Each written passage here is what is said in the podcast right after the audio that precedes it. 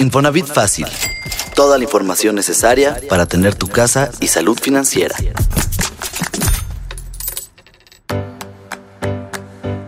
Bienvenido a Infonavit Fácil. En este episodio te explico qué puedes hacer con una hipoteca vigente en caso de divorcio. Soy Wendy Solís. Bienvenido. Divorciarse es una decisión personal difícil que resuena en muchos aspectos de nuestras vidas. Si además tienes una hipoteca conyugal, hay que pensar en qué hacer con ese crédito, las responsabilidades y la propiedad. En este tipo de hipotecas, en las que se suman la capacidad de compra de una pareja, se hace un solo contrato. Es una sola deuda, pero aparecen los dos como compradores. Puede ser que en el contrato del crédito aparezca un titular y un coacreditado, pero ambos tienen responsabilidad sobre ella. Paulina Prieto, vicepresidenta de Crédito Hipotecario y Automotriz de Scotiabank, me explicó que el titular no necesariamente debe ser quien aporta más, y tampoco quien tenga más derechos sobre la propiedad. Entonces, ¿cómo se reparte un bien que se compró vía un crédito conyugal? Todo va a depender hacia adelante qué suceda con el vínculo matrimonial porque, y ahí sí va a depender mucho del régimen matrimonial por el que se casaron. Porque cuando es un régimen matrimonial, eh, digamos, donde hay separación de bienes, depende de lo que dictamine el juez, quien se queda este, con, con el inmueble. En el caso de un matrimonio mancomunado, la repartición es 50-50, independientemente lo que aporte cada uno al crédito. Paulina me compartió las distintas opciones que existen cuando llega una separación. Esta primera solución es cuando la hipoteca conyugal involucra a un banco y al Infonavit, y ambos créditos están vigentes al momento de la separación. Muchas de, de las veces, cuando hay disolución del vínculo matrimonial, la pareja opta por hacer un, digamos, un trámite que se llama sustitución de deudor que eso solo funciona, digamos, para la institución financiera, es decir, desaparece uno de los acreditados y el, y el que se queda como acreditado único, ¿no? Se queda con toda la responsabilidad.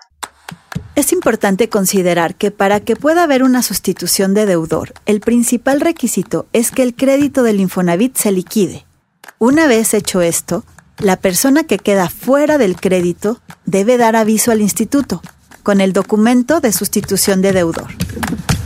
Recuerda que en mi cuenta .infonavit.org.mx puedes revisar cuál es el saldo pendiente de tu crédito conyugal. Porque en los créditos de cofinanciados con el instituto, una de las bondades es que cuando el crédito del Infonavit termina de liquidarse, las aportaciones patronales subsecuentes liquidan como prepago el crédito bancario.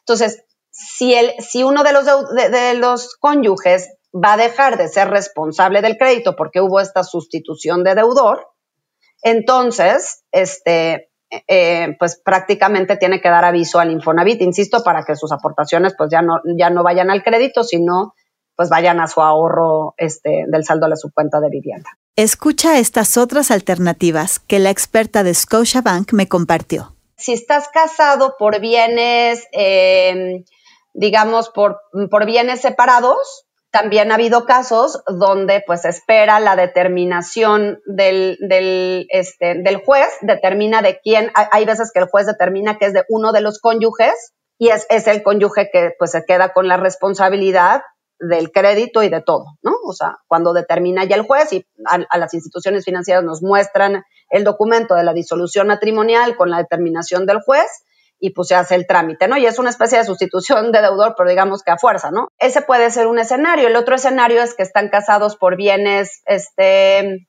están, este, mancomunados y los dos acuerdan seguir aportando al crédito, o sea, seguir pagando hasta el final. Una última opción puede ser vender la propiedad, liquidar el crédito pendiente y dividir el monto remanente según el acuerdo al que lleguen. Decidir quién se quedará con la casa y el crédito es una negociación en la que no deben entrar las emociones. Un divorcio reconfigura tus finanzas. Habrá más gastos y dobles compromisos.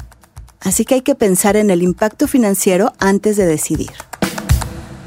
Una hipoteca conyugal tiene grandes ventajas, pero como en cualquier relación, hay que saber proteger nuestra estabilidad individual.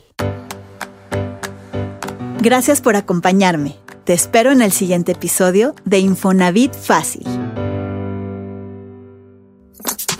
Síguenos en Twitter en arroba Infonavit, en Instagram en arroba y en YouTube y Facebook en diagonal Comunidad Infonavit.